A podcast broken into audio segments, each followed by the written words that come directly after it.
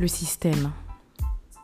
Il a changé, il s'est consumé, mais il semble refuser d'entrer dans une nouvelle ère.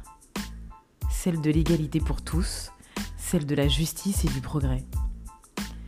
Ce système regorge d'héros et d'héroïnes du quotidien qui, dans l'ombre, font souvent des miracles. Ce sont bien souvent des victimes de violences policières ou des militants œuvrant pour plus de droits et moins d'injustice. Derrière ces combats se cachent des âmes brisées, esselées. Alors je vous propose un nouveau système, celui de femmes, sisters, et d'hommes qui souhaitent que l'amour revienne au cœur du système. Alors à vos casques pour plus de liberté, d'égalité et de spiritualité.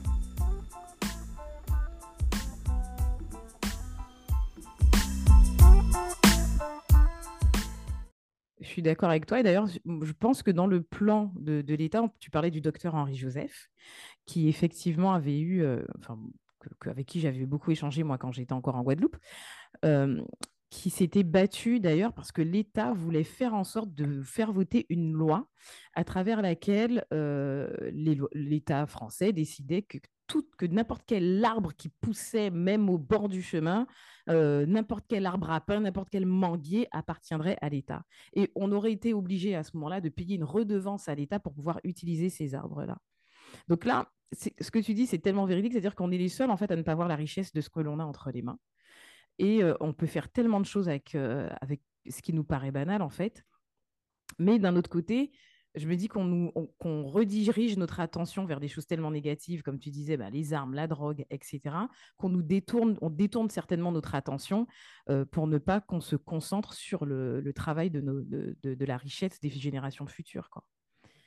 Voilà, donc en Guyane, nous a fait le même coup, hein, notamment avec la plante Kouachi, mais pas que.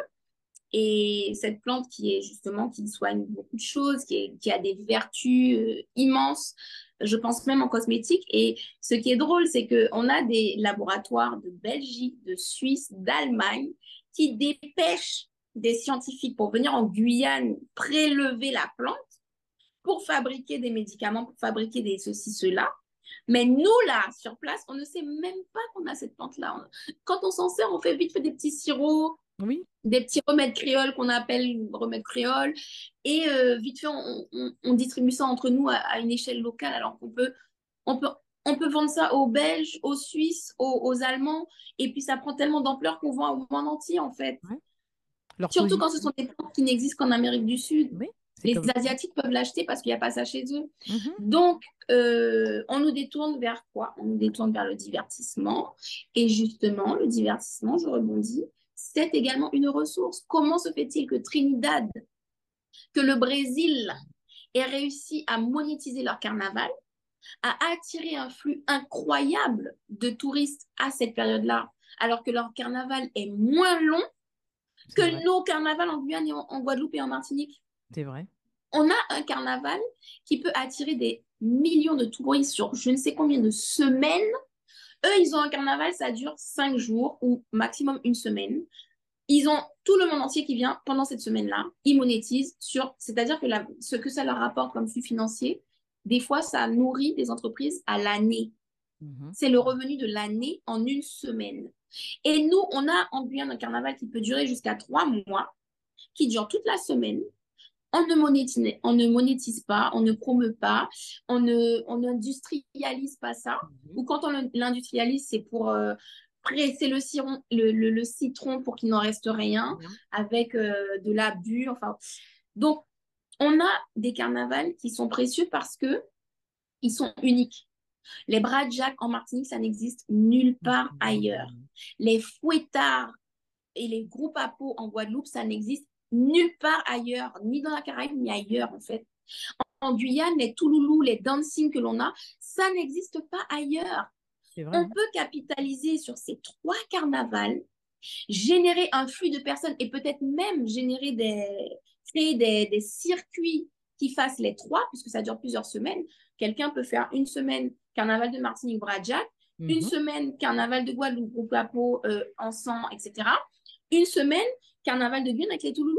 Il a fait un circuit, il a été dans des beaux hôtels, il a mangé des spécialités locales. Le mec, je peux vous assurer qu'il va enfin le mec ou la, la personne, Mhm. va publier sur ses réseaux sociaux qu'il vit sa meilleure vie, qu'il a jamais vu ça, que c'est magnifique. Et juste avec les réseaux sociaux, c'est une publicité gratuite. C'est vrai. Et les années suivantes, il y a je ne sais combien de personnes qui, qui viennent fêter leur carnaval. Nous avons des, personnages, des personnages très suivis. Pourquoi ne pas inviter Bambi? Oui. L'Office du tourisme invite Bambi en Guyane. Elle publie qu'elle fait le carnaval. Rihanna, du jour où elle a fait À son carnaval de la, la- le carnaval de la Barbade a attiré. Avant Rihanna, tout le monde s'en fichait du carnaval de la Barbade, c'était Trinidad, Trinidad ou bien Brésil. Rihanna a transformé ça. Nous avons des personnalités influentes. Nous avons Admiralty qui peut se montrer au carnaval de Guadeloupe dans des groupes à peau euh, et il va inspirer tous ses abonnés à aller respecter les groupes à peau et aller même participer. Calage Donc, il y a des industries à mettre en place qui, qui vont être des richesses absolument incroyables parce que ce sont plusieurs ri- richesses, ce sont plusieurs industries qui vont tourner à l'année. L'industrie du carnaval, c'est une industrie qui va durer un, un instant T, mais le reste de l'année, il y aura l'agriculture, il y aura la médecine, il y Oui. aura la cosmétique, il y aura euh, les énergies, il y aura beaucoup de choses à mettre en place. et la transversalité des secteurs, parce que pour accueillir tout ce monde-là pendant le carnaval, eh ben, il faut de la nourriture, il faut des couturières, euh, il faut soigner les gens quand ils arrivent sur place s'ils ont un problème.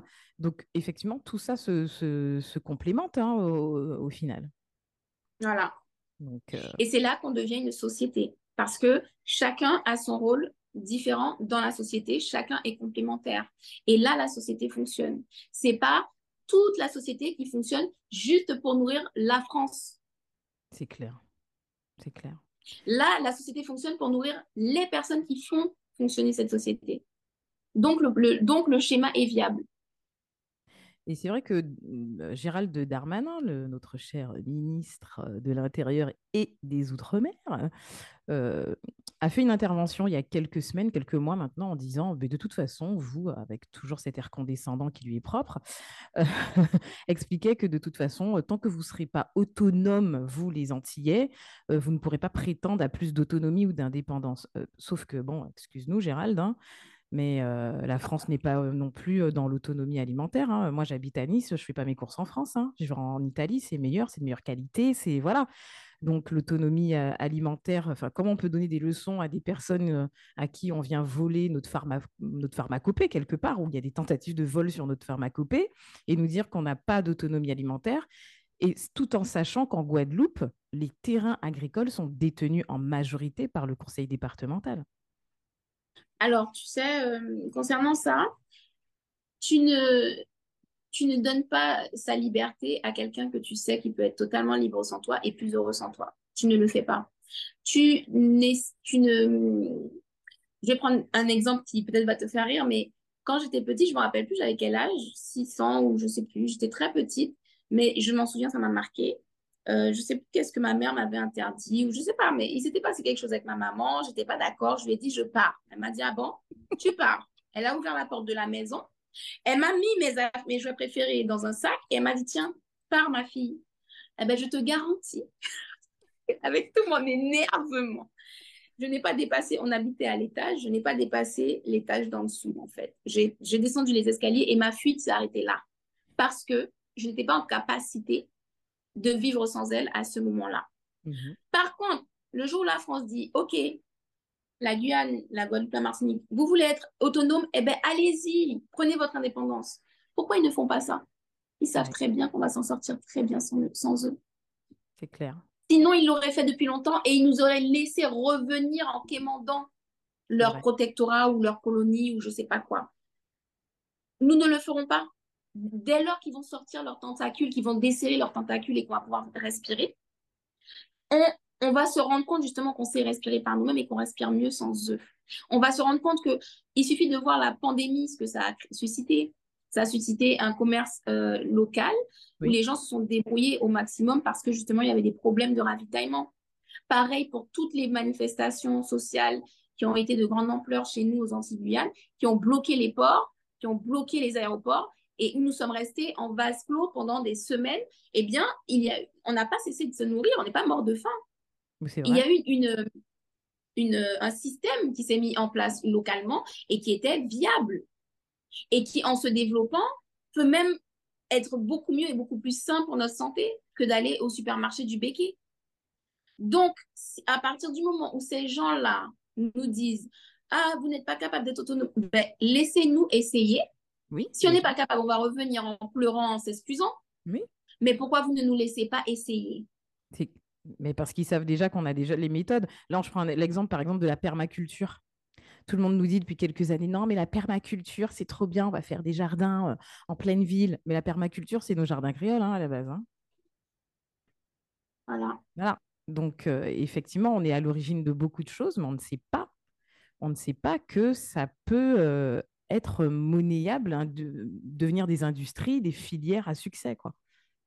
Bah, je te rassure, la génération qui arrive le sait. hein. Il n'y a qu'à se mettre un petit peu sur TikTok 5 minutes. Ok, il y a des choses qui sont superficielles et inutiles, mais il y a beaucoup. Quand on, quand on choisit bien c'est ce qu'on suit sur TikTok, justement, l'algorithme fonctionne bien et propose plus ce genre de choses.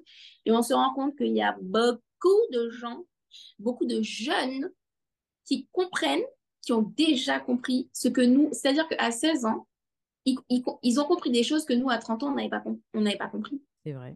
Donc, cette génération va aller très vite et va mettre en, en- en place les choses vite parce qu'elle va les mettre en place à une période de leur vie où ils n'auront rien à perdre. Ils n'auront pas de, de prêt pour une maison à rembourser. Ils Oui. ne seront pas endettés avec une voiture.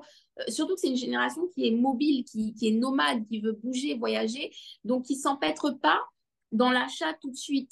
Nos parents, dès qu'ils avaient 20 ans, 25 ans, hop, on se marie, hop, on achète une maison, hop, on ne peut pas trop voyager parce qu'il faut rembourser le prêt pendant 25 ans. Oui. Et on ne découvre pas le monde, on ne voit pas comment ça se passe ailleurs.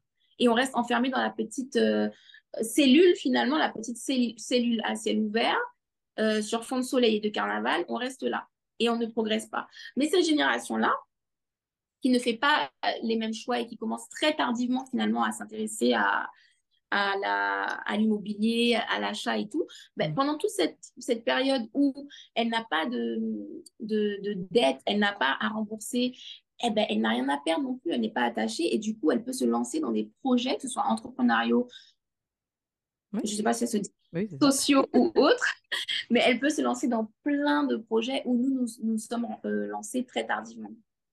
C'est vrai que euh, cette génération-là, elle, enfin, je regardais d'ailleurs une vidéo sur TikTok d'une sociologue, je crois, qui expliquait en fait qu'effectivement cette génération-là travaille uniquement pour se faire plaisir.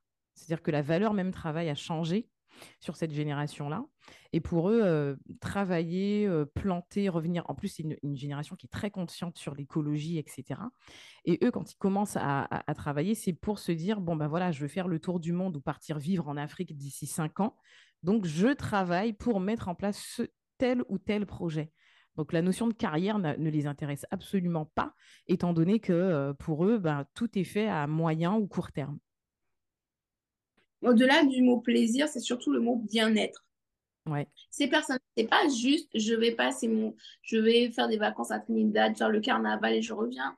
Ils sont dans une quête de bien-être parce que justement, nos gènes ont emmagasiné tellement de négativité, tellement de souffrance, tellement de violence contre, contre nous que, et j'inclus les, les descendants des bourreaux qui, qui ne s'inscrivent pas dans, dans continuer le travail du bourreau, Ouais. eh bien, y a, c'est un trop-plein aujourd'hui, euh, que ce soit l'alignement des planètes, que ce soit euh, le trop-plein dans les gènes, les gens sont véritablement en quête de retrouver une santé mentale. Et cette Oui. santé mentale, elle ne pourra certainement pas intervenir en continuant à être euh, le pion d'une usine, le pion d'une chaîne, à être pressé comme ça dans des bureaux utilisés de telle heure à telle heure, et puis on a à peine le week-end pour souffler, il faut recommencer. Ça ne l'est. Aujourd'hui, ils ont compris qu'ils ne sont pas gagnants dans ce schéma-là, même avec une maison, même avec une piscine, même avec euh, une, euh, on appelle, une niche pour chiens et, Oui. et, et des week-ends euh, de barbecue en- entre collègues ou entre amis, ça ne suffit pas à les rendre heureux. Donc, ils se demandent aujourd'hui, mais qu'est-ce qui va me rendre heureux? Ils partent en quête de ça. Donc, ça, part par, ça passe par les voyages, mais ça passe également par énormément de quête de connaissances Oui. pour mieux comprendre ce qui se passe en eux et à l'extérieur dans l'environnement. Et donc, cette quête de connaissances, on voit hein, les contenus informatifs qui pullulent, que ce soit sur TikTok. Il faut rappeler quand même que TikTok, de base, c'est une application où- de- musicale oui, pour mettre de la musique et danser. Aujourd'hui, il y a tellement de contenu instructif sur TikTok pour apprendre quelque chose. Ah, que ce soit apprendre euh, à utiliser un téléphone portable dans toute sa potentialité. Il y, a y a même des formations, en fait. On est carrément formé sur TikTok. C'est vrai. Pourquoi? Parce que cette génération qui arrive, elle n'est pas que dans le divertissement. Et ça se voit avec euh, le déclin actuellement des téléréalités, le déclin des, des influenceurs de téléréalité qui n'intéressent plus parce que ça ne suffit plus à divertir, ça ne, suffit, ça ne remplit pas les gens, ça ne nourrit pas leur âme.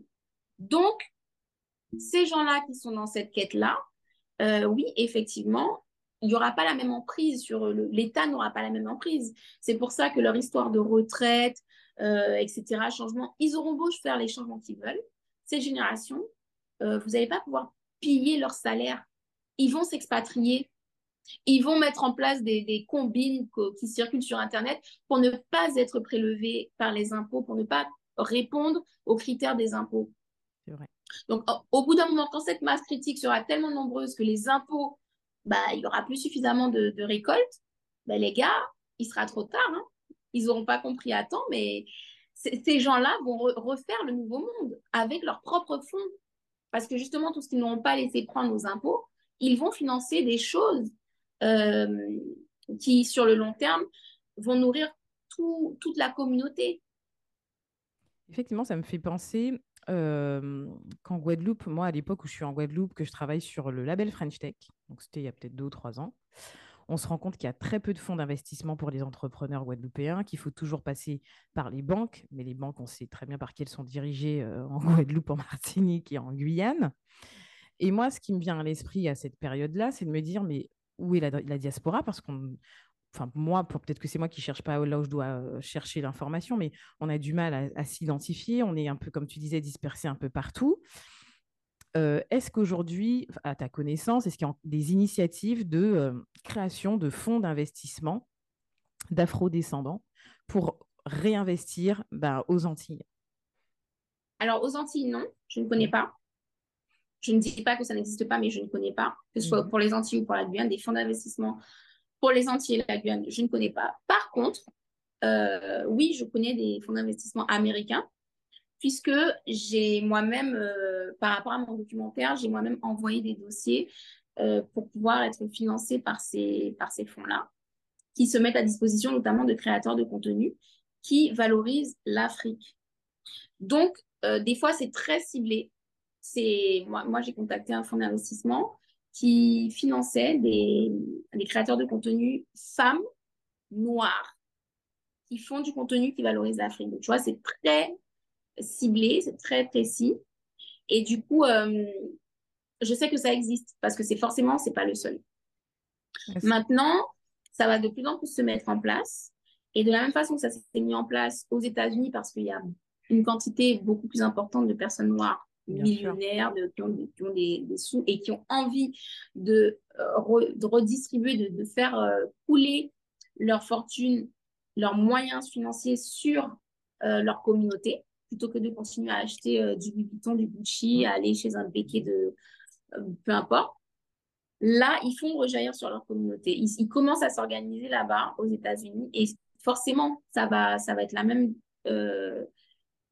comment dirais-je, dynamique chez nous. Ça va arriver justement bah, parce qu'on a des, footballeurs. Pour l'instant, pour l'instant, les gens qui ont d'énormes moyens, c'est plutôt des sportifs, c'est plutôt des, euh, des personnalités publiques, euh, artistes, chanteurs, etc., cinéma, etc. Mais tôt ou tard, ces personnes vont également atteindre un certain seuil de connaissance et vont vouloir organiser leur communauté.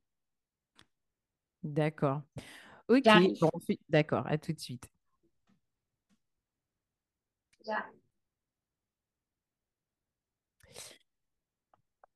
Du coup, Safia, donc on expliquait que tu, nous expliquais en fait que toi, tu avais fait aussi appel à des fonds d'investissement.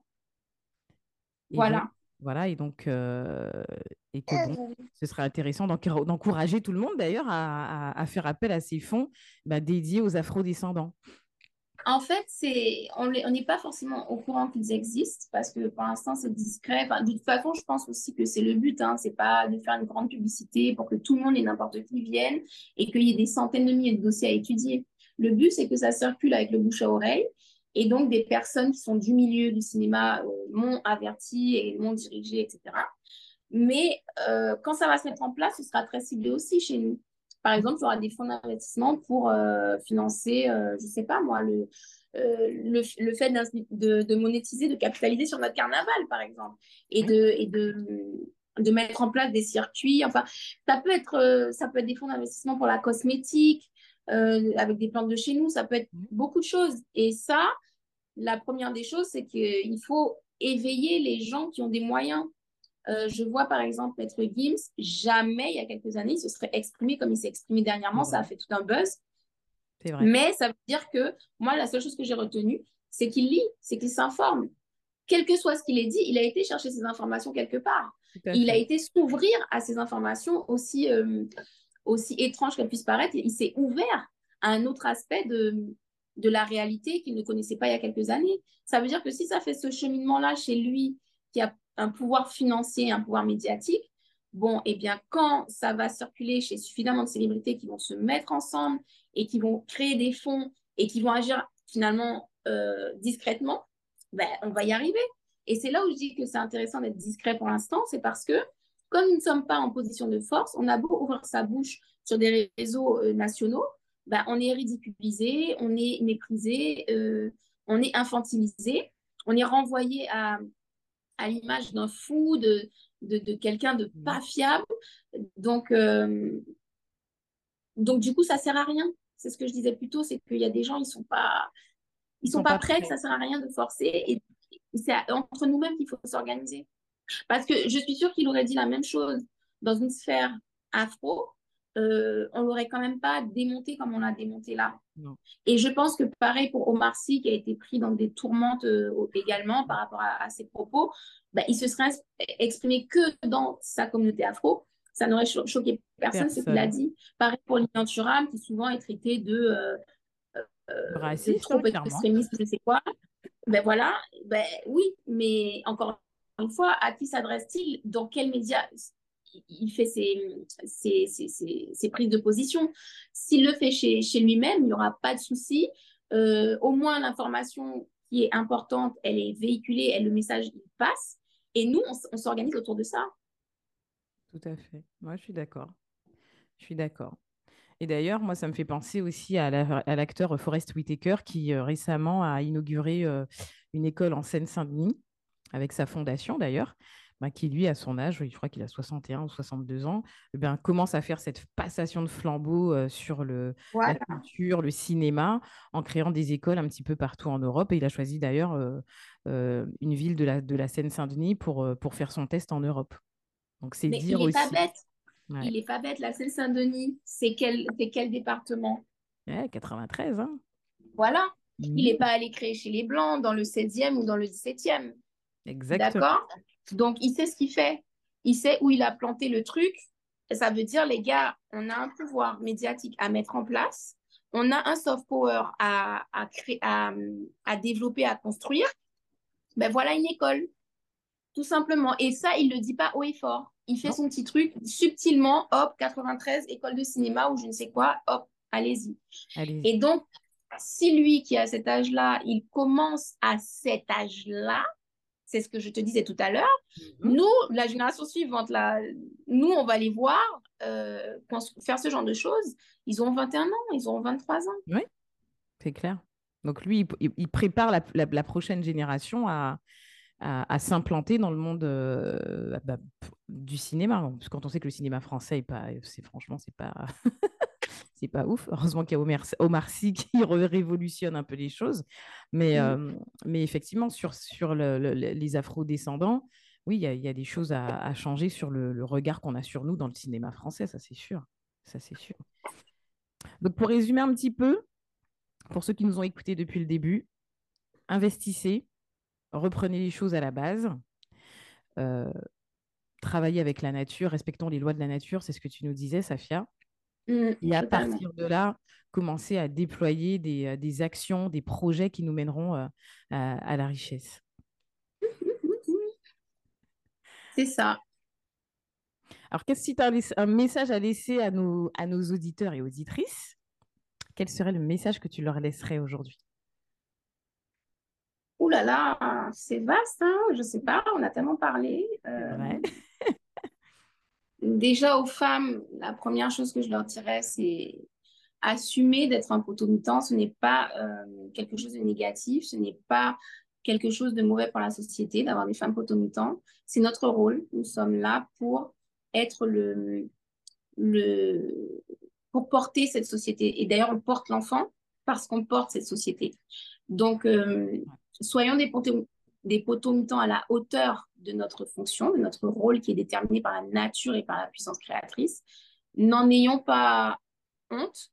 Euh, et après, ce qu'il faut apprendre à faire, mesdames, c'est à être dans la complémentarité et non pas dans la compétitivité ou dans, ou dans euh, l'égalité. Nous ne sommes pas égaux, les hommes et les femmes. Donc, ça sert à rien de chercher à l'être. Euh, soyons complémentaires. Euh, soyons dans le respect des uns et des autres, des autres femmes déjà, dans le respect des autres femmes, dans le respect des hommes et de leurs fonctions et de leurs euh, nécessités. Surtout, il faut bien comprendre qu'ils sont nécessaires, qu'on ne peut pas être euh, seul entre femmes. Et pour les hommes, ce que j'aimerais dire, c'est de, oui, de se battre pour récupérer leur rôle au sein des familles, des foyers, leur rôle de père, de se battre pour euh, euh, petit à petit euh, récupérer notre solidarité. Voilà. Parce que justement, il y a eu cette mise en opposition, cette rivalité qui remonte aux, aux, plantations, mais pas que, où forcément, souvent on envoyait vers celui qui s'est évadé celui qui allait le, chercher, c'était un compatriote qui, qui, qui, était à ses trousses. Quand il y avait euh, une, une, sanction, c'était malheureusement la main qui fouettait ou la main qui mutilait, c'était la main d'un compatriote euh, parce que le, blanc ne faisait pas le sale travail lui-même. Et puis parce qu'il fallait instaurer euh, une méfiance, une division. Donc, il y a eu aussi le côté malheureux producteur où ils étaient mis en compétition, où les malreproducteurs les, les plus prolifiques, eh bien, c'est eux qui avaient des privilèges. Donc, il y avait tout le temps de la compétitivité qui, qui, qui a été créée. Et je dirais aux hommes de... Parce que c'est ce qui donne lieu aujourd'hui aux gangs, euh, aux rivalités qui sont nourries, qui nourrissent cet égrégore. Euh, il, il, faut récupérer cette rivalité, cette humilité. Et il faut apprendre à vous dire entre hommes que vous vous aimez. Ce n'est pas quelque chose d'efféminé. Euh, vous ne serez pas plus viril en souffrant de cacher vos sentiments, en souffrant de, jouer un rôle qui n'est pas naturel. Donc, euh, récupérons tous, hein, hommes et femmes, euh, récupérons notre humilité, récupérons le fait de se dire que l'on s'aime, réapprenons à se faire confiance, à tisser un lien de confiance et de solidarité, et surtout, surtout, transmettons. Ouais, je pense que c'est ça, s'il y a quelque chose à retenir. Transmettons à la future génération les bons comportements en étant nous-mêmes l'exemple de ces comportements. Pas ce qu'on dit, hein, ce qu'on fait. Exactement. Voilà, ce qu'on fait, c'est ça qu'ils vont imiter, c'est pas ce qu'on dit.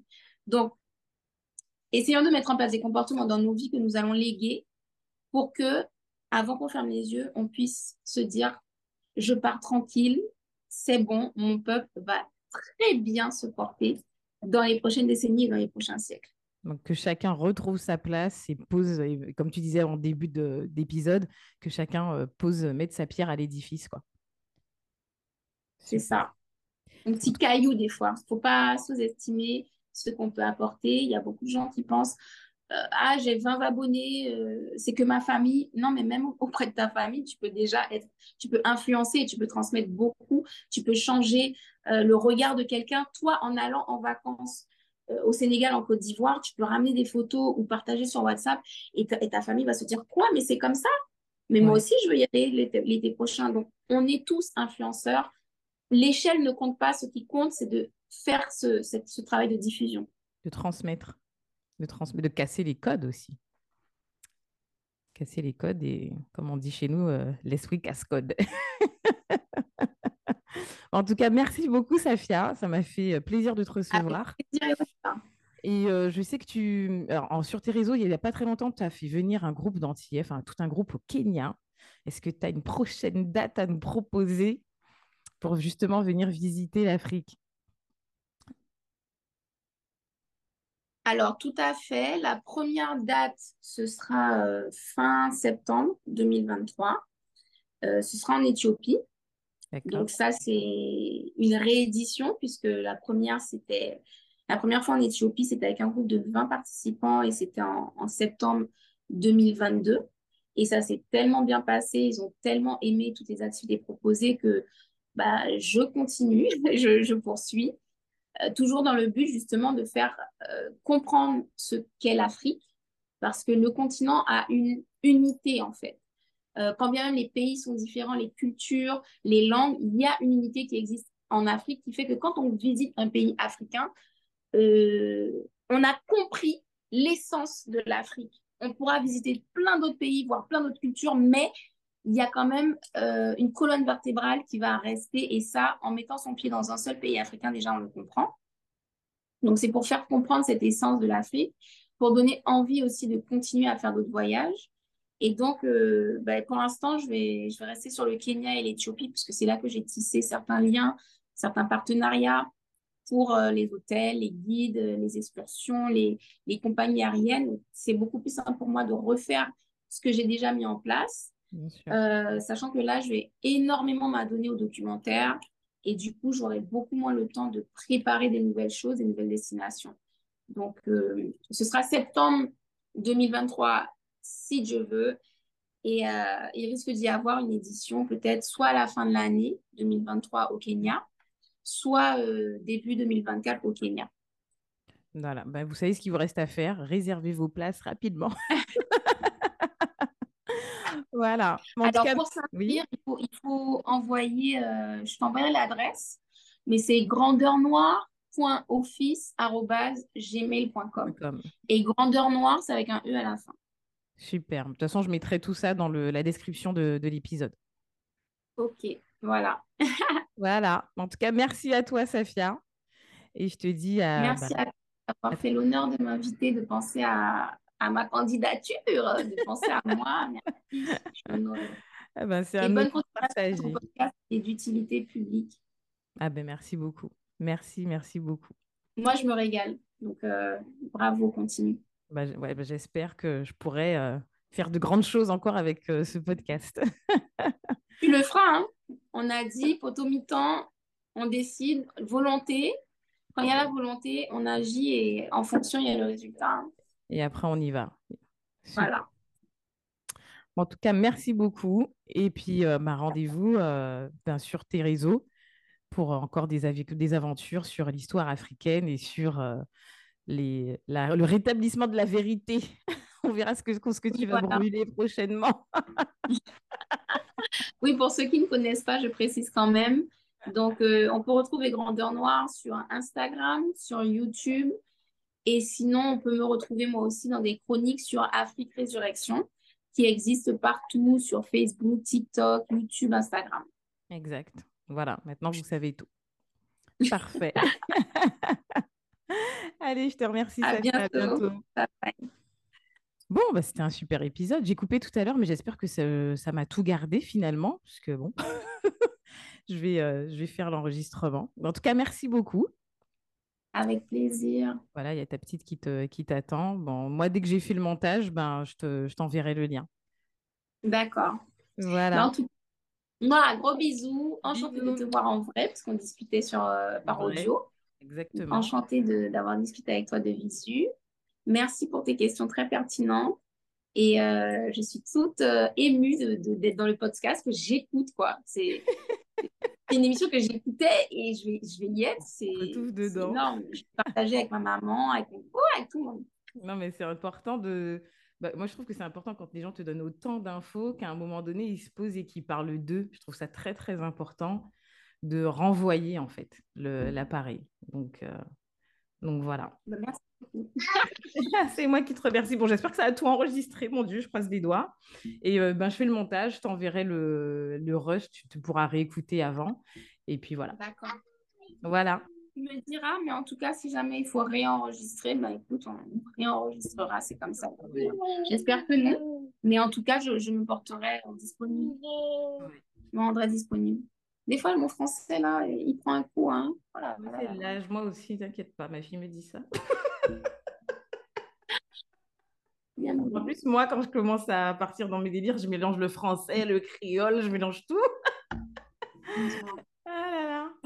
bien. Allez, je te laisse t'occuper de ta choupette. Moi, la mienne est tellement Dis au revoir. Dis au revoir. Au revoir. Bisous. Je la connais pas. Un jour, je viendrai te voir au Kenya. Allez, je vous embrasse. Bisous. Ciao. Bye bye.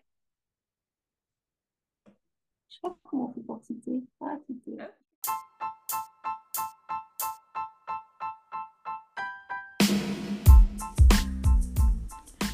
Si vous êtes encore ici, c'est que vous vous êtes imprégné de toutes les paroles diffusées au cours de cet épisode. Et je vous en remercie vivement. Si vous aussi, vous voulez œuvrer vers un autre monde, alors merci de partager cet épisode à qui voudra l'entendre. Soyons tous des colibris qui répandent les prémices d'un nouveau système. Rendez-vous pour le prochain épisode sur toutes les plateformes de diffusion de podcasts. À bientôt.